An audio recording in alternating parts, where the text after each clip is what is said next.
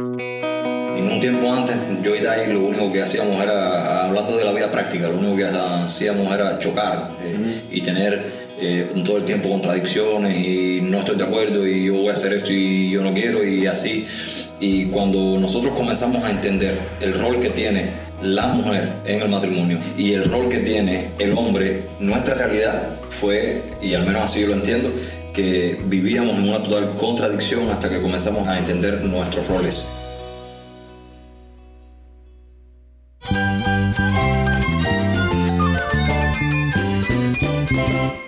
Cristo es la esperanza. Cristo es mi Señor y mi Salvador. Cristo ha transformado mi vida. Cristo es la viña. Separado de Él, nada puedes hacer. Cristo es el camino, la verdad y la vida. Jesús es mi todo. El único descanso, la única paz verdadera es con Jesucristo. Estás escuchando a El Faro de Redención, Cristo desde toda la Biblia para toda Cuba y para todo el mundo.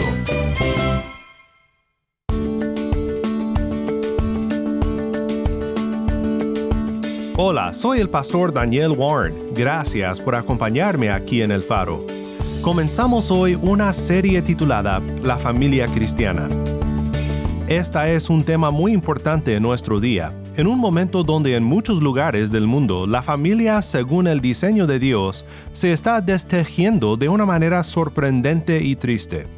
Por eso queremos pasar esta semana pensando en lo que la palabra de Dios dice respecto a los roles familiares.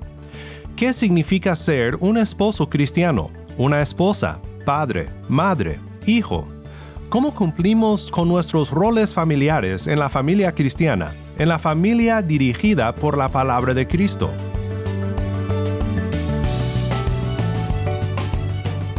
Hoy compartimos una conversación entre dos parejas en La Habana, Cuba así que no te vayas porque sé que te encantará lo gracioso y también lo realista que es esta conversación sobre los roles del esposo y de la esposa en la familia cristiana.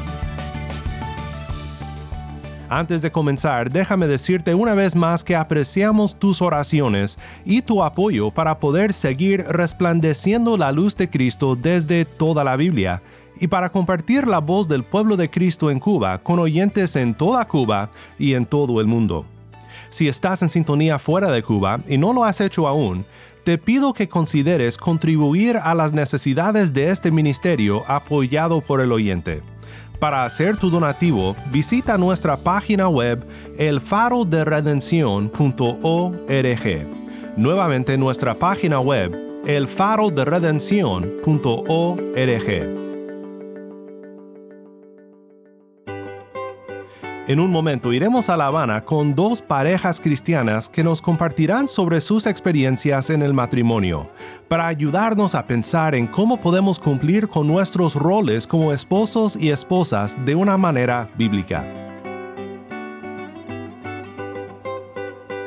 Antes de ir con Yamil y estas parejas, quiero compartirte un pasaje de la palabra de Dios que nos muestra de una manera muy hermosa cómo los roles del esposo y de la esposa son una imagen del Evangelio y del amor de Cristo por su pueblo. El pasaje que tengo en mente es Efesios capítulo 5, comenzando en el versículo 22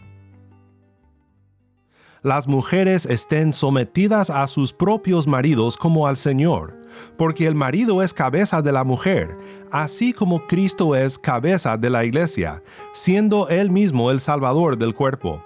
Pero así como la iglesia está sujeta a Cristo, también las mujeres deben estarlo a sus maridos en todo.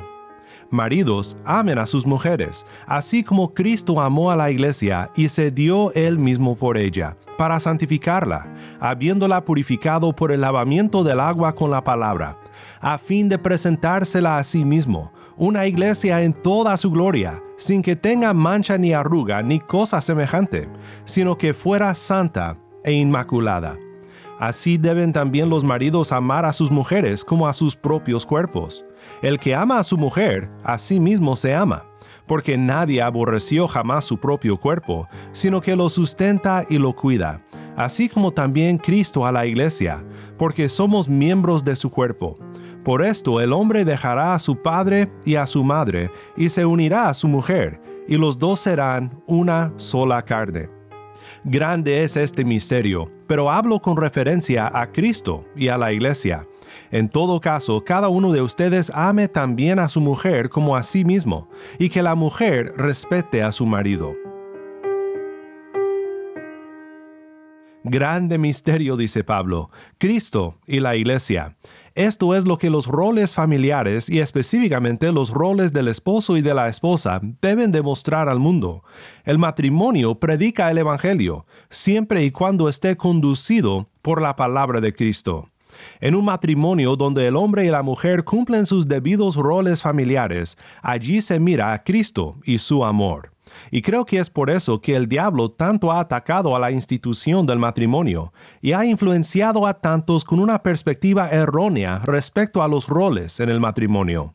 Gracias a Dios, Él está fortaleciendo a familias cristianas en todo el mundo. Y hoy tenemos la tremenda dicha de oír de dos parejas cristianas en La Habana, Cuba, que nos comparten sobre este tema tan importante y sobre cómo Dios les ha ayudado en sus matrimonios para seguir el diseño de Dios y para amarse el uno al otro con el amor de Cristo. Vamos ahora con Yamil y con nuestros amigos en La Habana, Cuba.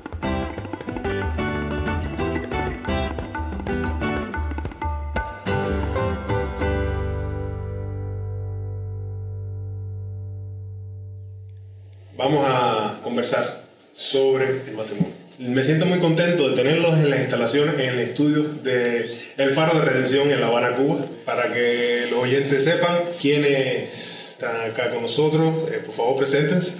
Mi nombre es Maday, soy de La Habana. ¿Ah? Jesús Travieso, La Habana, Cuba.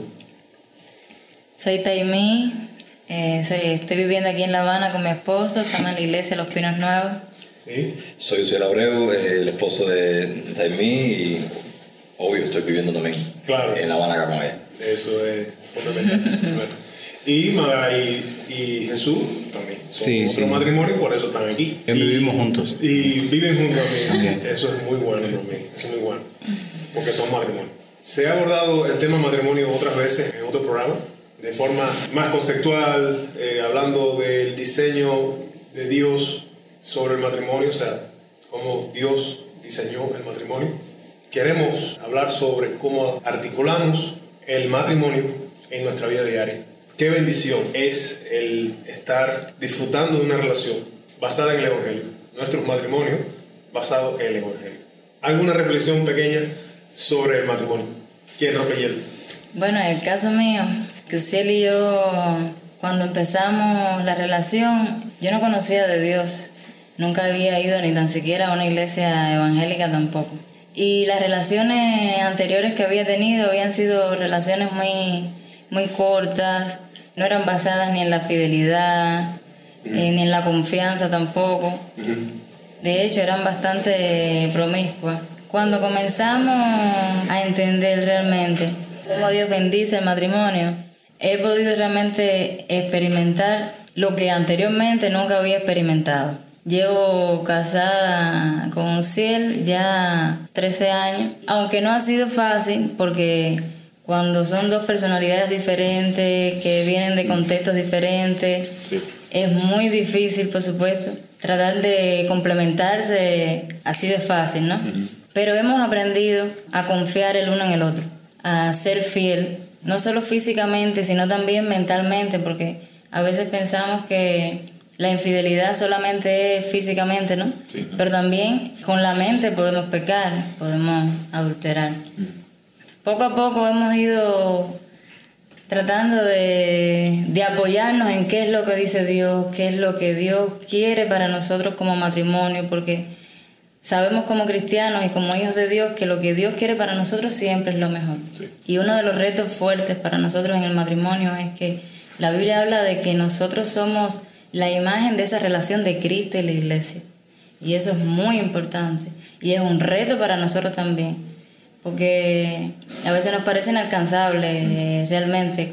Una de las cosas en que hemos trabajado mucho es, por ejemplo, en la comunicación. Desde un principio básico, básico. Para nosotros es la comunicación. Fundamental eso. Todo lo que lo que hagamos, lo que nos venga a la mente, que pueda dañar, que pueda perjudicar la relación tenemos que hablarlo. Yo soy una persona, por ejemplo, que lucho mucho con guardarme las cosas. Y constantemente tengo que estar recordándome que no es bueno, que no es saludable y que no agrada a Dios. Algo muy importante que tocaste y es el- la palabra complemento. Es un hecho. Dios hizo personas, o sea, une personas completamente diferentes. Y la maravilla de esto es que dos personas lleguen a complementarse. ¿Cómo funciona esto? ¿Cómo, desde su perspectiva, cómo vemos esto? Bueno, usted estaba hablando de la realidad de, o sea, de una marcada diferencia en- entre un antes y un después de la, desde que Cristo llegó a nuestra vida. Y es real, una de las cosas que ha impactado mucho más mi vida con el matrimonio en Cristo, porque hubo un matrimonio, a mi entender, mío y antes de Cristo y otro después de Cristo. Con nuestro matrimonio en Cristo, la complementariedad vino, por lo menos así yo lo veo y lo, y lo entiendo, vino con la comprensión de los roles que Dios nos dio. En un tiempo antes, yo y Dai lo único que hacíamos era, hablando de la vida práctica, lo único que hacíamos era chocar eh, y tener eh, todo el tiempo contradicciones y no estoy de acuerdo y yo voy a hacer esto y yo no quiero y así. Y cuando nosotros comenzamos a entender el rol que tiene la mujer en el matrimonio y el hombre no puede tenerlo, y el rol que tiene el hombre en el matrimonio y que la mujer no puede tenerlo, nuestra realidad fue, y al menos así yo lo entiendo, que vivíamos en una total contradicción hasta que comenzamos a entender nuestros roles. Por ejemplo, yo como hombre en el matrimonio comencé a entender que hay cosas en el matrimonio que yo no puedo hacer y que son absolutamente responsabilidad, compromiso y trabajo de mi esposa de Tai. Y yo no puedo meterme en eso porque ese es su mejor campo. Ella domina ese campo y siempre lo va a hacer mucho mejor que yo. Yo puedo dar algún consejo, puedo guiar, pero eh, en ese campo ella siempre va a tener eh, un rol predominante. Así como en otros campos, en otras áreas del, del matrimonio, donde yo fungo como cabeza de familia y entonces soy yo quien toma la decisión y, y eso nunca quiere decir que yo la, digamos como que la desaparezca a ella y que yo solo tome la decisión. La comunicación siempre ha, ha sido un punto muy fuerte en el que hemos trabajado y las decisiones siempre se toman de manera conjunta, pero respetando el rol de cada quien. Y eso para mí ha sido uno de los impactos más grandes que Cristo ha tenido en nuestro matrimonio. ¿Y ese ha sido el único impacto que ha sido? No. No estoy hablando si, si alguna vez te tiró un sartén por la cabeza, fue un impacto. Me dio, me dio. eh, una única vez me dio, me desmayé, nunca más lo. Eh, al menos no con ese deseo. No, está bien, de verdad. uno sabe que el día que te mate, ese va a ser el último. Ya. ¿Qué les ha venido a su mente cuando han sentido esas ganas? Estoy hablando a las esposas, ¿no? Porque yo soy también esposo y estoy seguro que mi esposa en algún momento ha tenido la idea de, de asesinarme, ¿no? De- por alguna, alguna cuestión. ¿Le ha pasado eso por la mente? No tan fuerte, pero bueno. No, pero eh, sí, creo que estoy seguro que en algún momento ha querido matar a, a- a Jesús o por lo menos hacerle bastante daño para que se acuerde, ¿no? Nada más así abrirle la cabecita y meterle las cosas y ya. Y cerrarla. Soy el pastor Daniel Warren. Estás escuchando a El Faro de Redención. Gracias por estar conmigo aquí en una serie titulada La familia cristiana. Estamos pensando con nuestros amigos, nuestros hermanos en Cristo, Uciel Itai y Jesús y Madai, junto con Yamil Domínguez, acerca de un tema muy importante en nuestro día, y es el tema de los roles en el matrimonio. ¿Qué tiene Dios para el hombre y para la mujer como cónyuges? Estamos disfrutando de una graciosa pero muy sabia conversación entre estas dos parejas que nos acompañan. Regresamos ahora con ellos. Sí, es que el matrimonio, independientemente de todo lo bueno que podemos decir acerca del matrimonio, es una experiencia de muerte, lo cual es bueno. Tenemos que morir a nosotros mismos, eso es un, casi un mandamiento que Jesús nos dejó. Y el matrimonio nos entrena para eso. O sea, en la medida en que nosotros somos menos nosotros mismos, morimos a nosotros mismos y empezamos a vivir para la- nuestra pareja, como hombres para nuestras esposas, ¿no? entonces eh, la- fluye la relación. Y las mujeres también pueden experimentar eso con respecto a los hombres. Nosotros hemos experimentado lo que es poder amarnos y respetarnos de una manera recíproca, dándonos el valor que corresponde, como decía el hermano, atendiendo a los roles que tiene cada uno en la pareja. Y es muy, muy, muy importante. O sea, para nosotros ha sido muy especial en la relación práctica el entender qué cosa es, qué cosa significa ser cabeza. No es ser cabeza para imponer, no es ser cabeza para mandar, para ser el que como que toma la decisión, como, como decía el hermano, porque soy más capacitado, soy mejor y tienes que atender lo que yo diga y entonces ya, además Dios me dio este rol a mí y se acabó. Sino, yo voy a tomar la decisión asumiendo que el peso de la responsabilidad está sobre mí y me estoy poniendo delante de Dios como responsable por la vida de ella. Y eso para mí es extremadamente importante. O sea, de lo que yo haga, Dios me va a pedir cuentas a mí. Y, sí, y en eso me va la vida. En eso me va la vida. Sí. Cuando ahora, cuando él estaba hablando, me vino a la cabeza, él estaba hablando en el caso de los esposos como cabeza del hogar. Y me vino a la mente, por otra parte, en el caso de las mujeres, donde la Biblia habla de someterse a la mujer a su esposo. Y en el día de hoy, en la palabra sometimiento eh, se, se ve como doblegarse, esclavizarse, y en ningún momento la Biblia eh, le pone esa, esa carga. Ajá. O énfasis. Sí, la pregunta sería entonces si le quitaría dignidad a la esposa. No, para, nada para nada. De hecho, es un concepto, el someterse eh, es un concepto tratado en la Biblia, incluso no solo para la mujer, incluso porque habla de sométase los unos a los otros cuando empieza el capítulo de Efesios y está hablando de la iglesia, de los hermanos, sometiéndose los unos a los otros. E incluso también... Y esposo y esposa. Incluso también la Biblia habla sobre que Cristo se sometió al Padre. Siendo Dios. Siendo Dios mismo. Es decir, que la palabra sometimiento no está hablando en ningún momento de doblegarse. Ni de algo negativo, sino algo exacto, positivo. Exacto. A mí me gusta mucho usar esa palabra, pero más en el sentido de usar el sinónimo que más ayuda, que es sujeción. No sometimiento, porque es cierto, como, como Tai dice, sometimiento hoy tiene un énfasis diferente, tiene una carga diferente cuando uno lo oye. Eh, y tiene un sentido mucho más de, digamos, de, de estar por debajo de. Y la sujeción ayuda mucho más a entender las cosas. Entonces es muy curioso, como decía Tai, que este pasaje empieza hablando eh, de la sujeción de unos a otros. No es, no es en absoluto que la mujer es inferior al hombre. Porque de hecho, por ejemplo, cuando yo y Tai hemos tenido problemas y ella ha, ha, tenido toda la razón y yo he sido el que he fallado, ¿a quién entonces le toca sujetarse? Yo tengo que sujetarme entonces a la razón y a ella que tiene la razón y tengo que venir y decirle, mira, tú tienes razón, perdóname porque yo fallé en esto, en esto, en esto, en esto, en esto. Y también en ese momento, Tai me ha demostrado que una de las mejores maneras que ella ha tenido de sujetarse a mí y de respetarme como esposo es precisamente haciéndome ver la verdad. Ahí vamos a la palabra, vamos a Cristo, vamos a la predicación del, del Evangelio, a la imposición del propio Evangelio al corazón humano. Y ella me dice, mira, esta es la verdad, esto es lo que tú debías hacer, porque esto es lo que dice Dios que tú debías hacer. Y ese es su mejor modo de sujetarse a mí, llevarme a mí a la luz de la verdad. Entonces, no es sometimiento. No es sometimiento, es ayuda.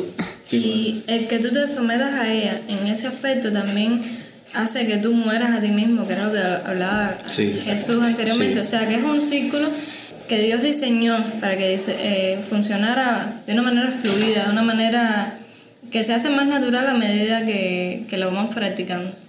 Yo me siento que, que estoy en una posición de, de sometimiento a mi esposo, o sea, como, como hombre. Y a, a algunos le puede sonar como, que- como, como el varón está sometido a su esposa. O sea, es, es completamente cierto en la práctica.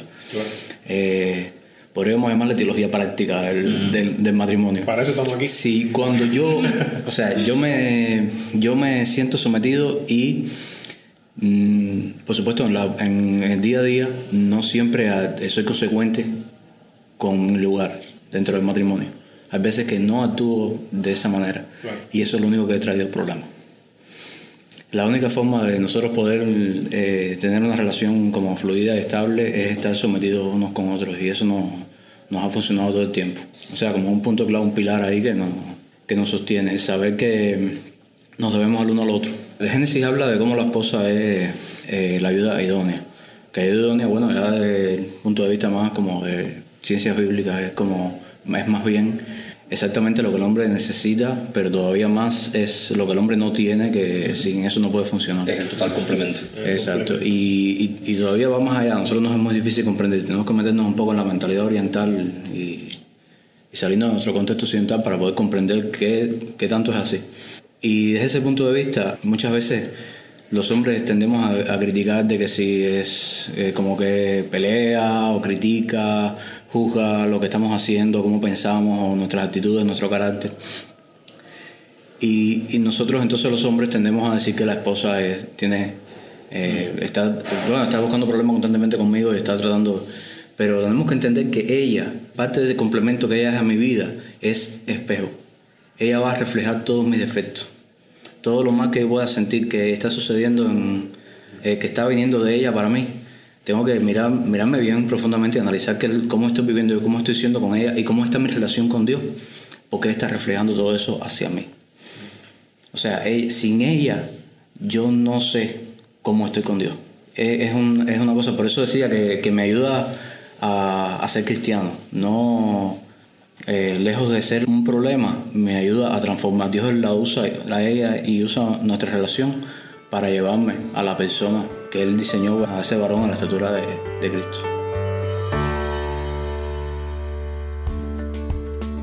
Qué bendición es el pensar en el matrimonio como un sermón evangelístico, como algo que proclama el Evangelio a un mundo que tanto lo necesita pero no solo proclama el Evangelio a los que aún no conocen a Cristo, sino que fortalece el Evangelio en nuestras vidas como seguidores de Jesús, nos ayuda a crecer y a conformarnos más y más a la imagen de nuestro Redentor. El matrimonio es difícil, pero es dulce, cuando la palabra de Cristo lo dirige. Mi oración es que veamos más a Cristo y a su gracia hoy y mañana al considerar juntos este tema y en esta semana al considerar otros roles en la familia cristiana. Si estás escuchando por el podcast, te quiero agradecer por tu ayuda en hacer que crezca la audiencia del faro. Sabemos que muchos han de estar compartiendo con otros sobre cómo seguirnos en el podcast en Apple Podcast, Google Podcast, Spotify o por otros medios porque notamos la diferencia que ha hecho. Si no lo has hecho, te pido que compartas esta semana con un amigo sobre cómo puede escuchar el faro de redención en el podcast o en la página web. También estamos en WhatsApp. Nuestro número es 1786-373-4880. Nuevamente nuestro número de WhatsApp 1786 373 4880. Envíanos un mensaje de voz, nos encantaría saber de ti. Gracias una vez más por tu fiel sintonía. Oremos juntos para terminar. Padre Celestial, te adoramos por ser el soberano creador del universo y te agradecemos por crear algo tan especial como el matrimonio. Bendito seas, Padre, por concedernos esta dicha de disfrutar del amor de nuestra pareja, como una ilustración viva de nuestra vida en Cristo y de su amor para la iglesia. Ayúdanos a ser fieles a nuestros deberes familiares en el matrimonio, para poder proclamar con ello el dulce mensaje del Evangelio. Todo esto te lo pedimos en el nombre de Cristo nuestro Redentor. Amén.